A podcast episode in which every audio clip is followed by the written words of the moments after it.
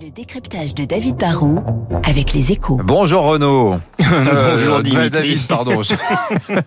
Renault, il en est question ce matin. Renault LT, le constructeur affiche ses ambitions dans la voiture électrique. Bah oui, hein, quand on pense à la voiture électrique aujourd'hui, on pense plutôt à Tesla. Et, et depuis quelques temps, bon, surtout si on a suivi le foot, on pense à Volkswagen hein, qui a mis le paquet pour lancer de nouveaux modèles et pour le faire savoir avec pas mal de, de spots publicitaires.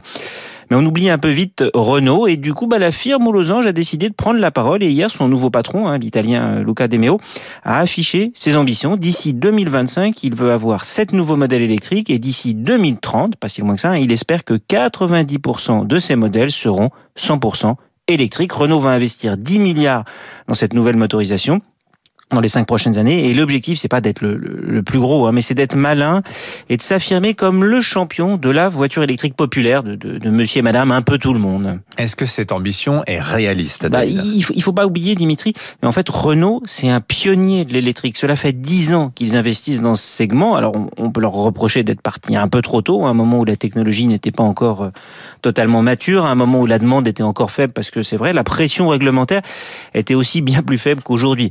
On peut se dire aussi que Tesla, qui a fait le pari de l'électrique en passant par le, par le haut de gamme, a été plus visionnaire que, que Renault, qui a misé sur la Zoé et sur l'entrée de gamme. Mais, mais, mais on peut pas dire que Renault part de zéro. Bah oui, ils ont quand même vraiment accumulé de l'expérience là. Oui, c'est vrai, hein, c'est indéniable. En, en 10 ans, ils ont compris quand même beaucoup de choses. Ils viennent de dépasser la barre des 10 milliards de kilomètres parcourus par des électriques Renault. Ils sont connectés à 300 000 véhicules électriques en permanence. Cela leur permet de capter des datas et de faire fructifier leur expérience. Et puis sur le plan industriel aussi, ils progressent quand les autres bah, partent un peu de zéro. Du coup, ils prévoient que, que la future R5 électrique dont vous parliez il y a quelques temps et qui sortira seulement malheureusement en 2024 coûtera 33% de moins à fabriquer que la Zoé d'aujourd'hui. C'est un gain de productivité énorme. hein. Renault ne va pas écraser toute la concurrence, mais franchement, faut pas enterrer le losange. hein. Dans l'automobile, vous le savez, les rebonds peuvent être aussi rapides que les chutes. Aujourd'hui, la firme souffre, hein, mais Renault a un plan. Et puis, ils sont pas seuls. hein. Ils ont leur allié Nissan.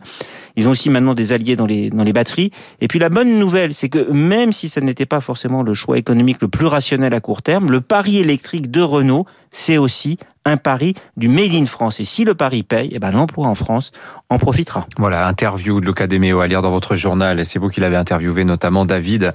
Il est passionnant, cet homme, Luca De Meo, et un peu visionnaire quand même. Euh, très terre à terre sur certains aspects, mais visionnaire sur d'autres. Merci à vous, David. 8, 7 heures.